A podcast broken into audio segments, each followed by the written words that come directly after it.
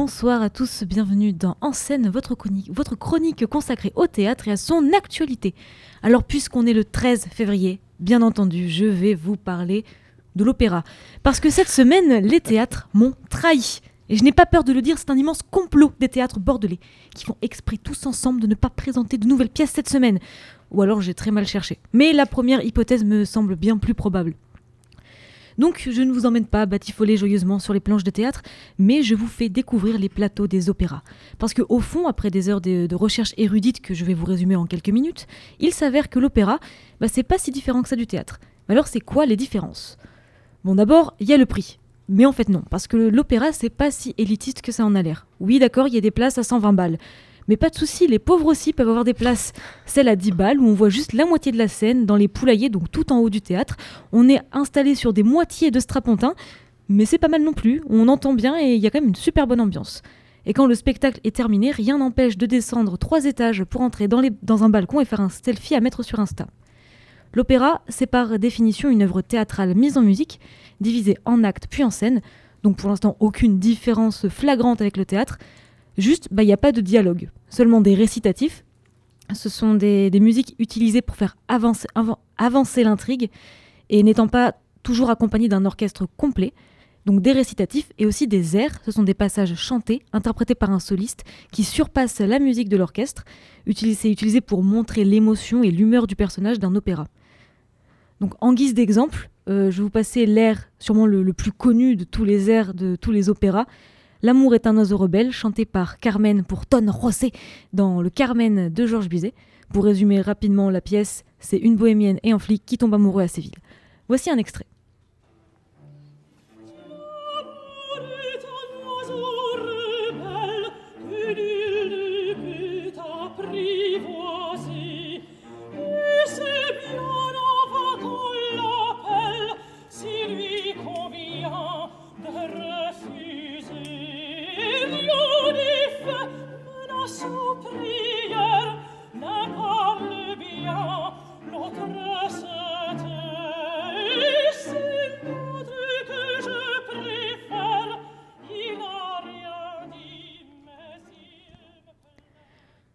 L'opéra est disponible en, entier- en entier sur Arte ou YouTube. C'est une mise en scène de Andreas Omoki avec l'Opéra Comique de Paris, qui offre une version beaucoup plus contemporaine de Carmen, en reprenant des enjeux actuels comme la liberté sexuelle de la femme, avec la magnifique voix que vous venez d'entendre, celle de Gaël Arques, dans des costumes flamboyants qui traversent les époques.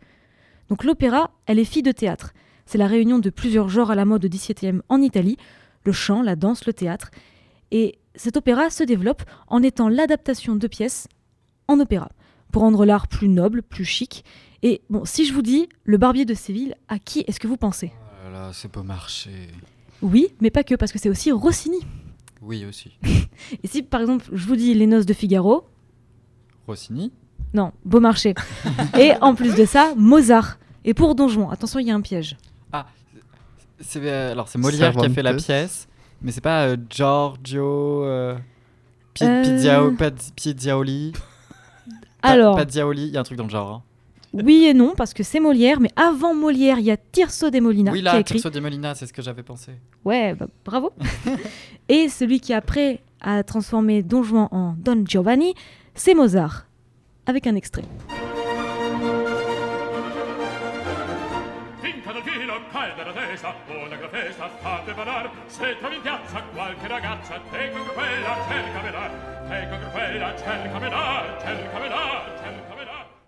C'était un extrait du Don Giovanni de, Don Giovanni de Mozart, intitulé Fi- Finch andal vino, j'ai pas fait italien, interprété par Marius Quitzien, j'ai pas fait polonais non plus, euh, de la compagnie Royal Opera House.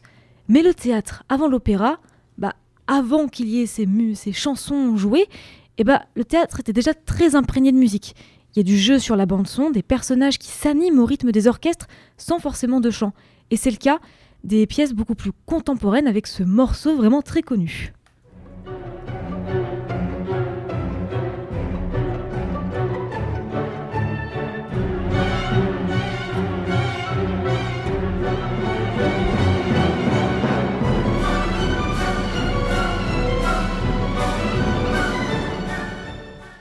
Vous avez tous euh, bougé la tête dans les studios, donc vous savez tous ce que c'est, mais est-ce que quelqu'un connaît le titre? Le bordel en musique. Oui. C'est? C'est pas le. Attends, j'ai peur de dire une énorme bêtise, mais c'est pas le lac des cygnes? Non, Non, c'est pas ça. Bon, bah, c'était une énorme pas- bêtise. J'ai annoncé. C'est peut-être Casse-Noisette. non Non plus. Ah non. C'est s'appelle le morceau s'appelle Dans l'antre du roi de la montagne. C'est un Ah morceau de Grieg, Grieg, et ça vient d'une pièce alors absolument pas connue que moi j'ai adoré que je vous recommande. C'est l'acte 2 de Per Gynt de Henrik Ibsen. C'est un passage où le héros il s'enfuit en faisant le tour. En fait, il vient de draguer une meuf troll et son père troll euh, lui a dit "Oh, maintenant tu deviens un troll" et lui il a dit non. Du coup, il est parti avec cette musique. Et bon, peu de monde connaît la pièce hélas. Pardon, t'as fait un geste avec ton doigt, donc c'est Pardon. parti. Peu de monde connaît cette pièce et la musique a dépassé la pièce. Mais la musique qui accompagne le théâtre, c'est plus vieux que Grieg. Et vous avez peut-être reconnu la musique d'introduction de la chronique. C'était euh, la musique d'introduction du Bourgeois Gentilhomme, une collaboration artistique entre le musicien italien Jean-Baptiste Lully et le dramaturge Jean-Baptiste Poquelin Molière. Les deux s'appellent Jean-Baptiste, c'est marrant. Et c'est considéré en France comme la première opérette, c'est-à-dire un petit opéra comique où les couplets chantés alternent avec le parler. Mais du coup, c'est plus un opéra. Et comment parler d'opéra, d'opérette et de théâtre sans parler de, de Brecht? Bertolt Brecht, dramaturge allemand, inventeur des song opera, une alternance de scènes parlées et de chansons, les songs. Et puisque pour l'auteur c'est beaucoup plus mignon de se faire traiter de con en chanson, il écrit l'opéra de Katsu et donne à voir la misère humaine à Londres, les violences de la guerre, la pauvreté, d'une façon complètement décalée et une ironie mordante. Pour preuve, voici un extrait euh, de l'opéra Le Chant des Canons, interprété par la compagnie Le Théâtre du Balcon.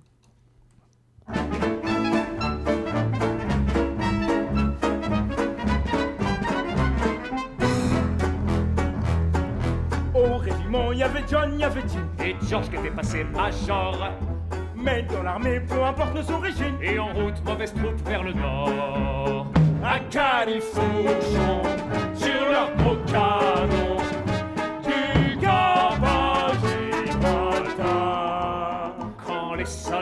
soldats traversent une méchante averse. Et qui tombent face à face avec une poignée de feignasses. Ils ont comme une petite ambulance vers leur steak tartare.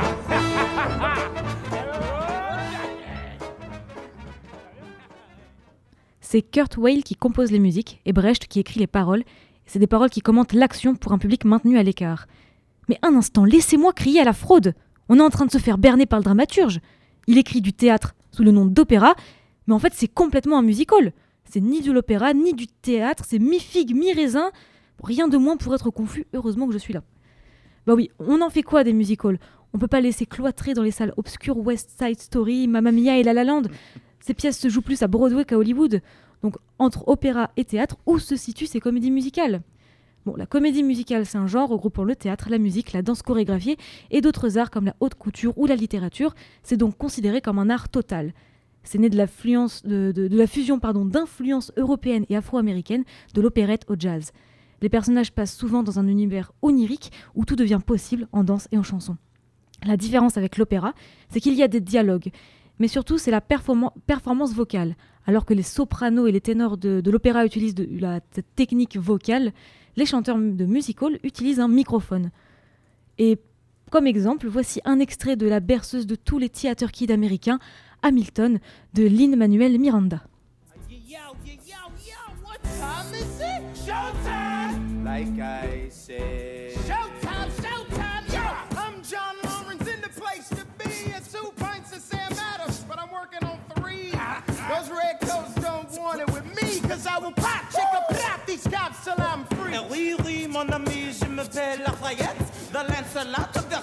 Revolutionary set.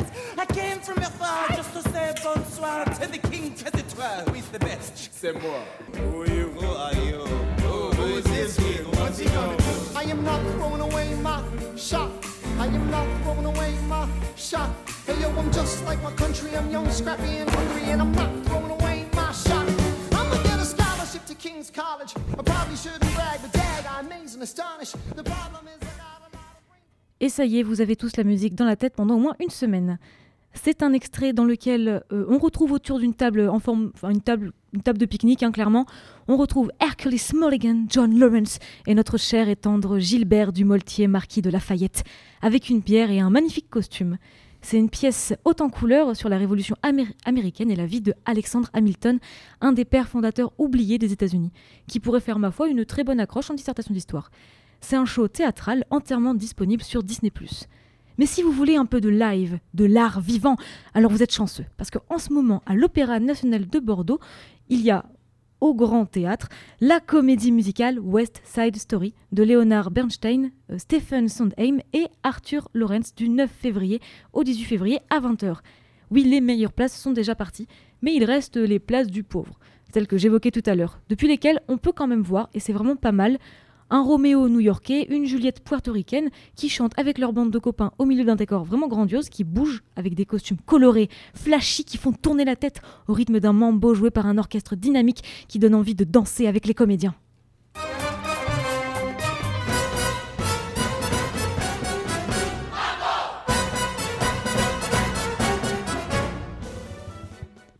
Donc prenez vos billets à l'opéra pour une comédie musicale qui se joue au Grand Théâtre.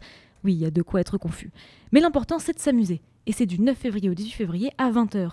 N'hésitez pas aussi à profiter chez vous, assis confortablement dans votre canapé, des pièces musicales et opéras disponibles sur YouTube, Arte ou Disney ⁇ pour un opéra and chill. Ça va changer de Netflix. Et parce que cette musique est géniale et que après tout c'est un peu ma chronique et que j'ai envie, je vous quitte avec La complainte de Maki, premier song de l'opéra de Katsu, la traduction française de Boris Vian et la douce et magnifique voix de Catherine Sauvage. Attention, c'est une chanson un peu crue, euh, ça parle d'incendie, de meurtre et de viol, mais avec vraiment beaucoup de classe et d'élégance. En attendant, je vous dis à la semaine prochaine, n'oubliez pas le pass culture et la carte jeune, offrez-vous la culture. Les dents longues, redoutables, le requin tue sans merci, le surin au fond de la poche, sans reproche, c'est maquis sur les bords de la Tamise. Le sang coule la nuit. On périt les poches vides, poches pleines. Quelqu'un fuit. Jenny Towler agonise. Un couteau entre les seins sur la rive, dans l'eau grise, cieux maquille s'en lave les mains.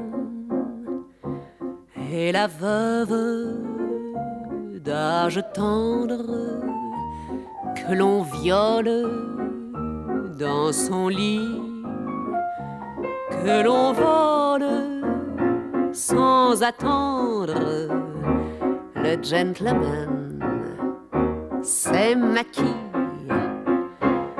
incendie sur la ville le feu brille la mort vient. On s'étonne on questionne. Oui mais maquis ne sait rien. Le sang coule des mâchoires au repas du grand requin.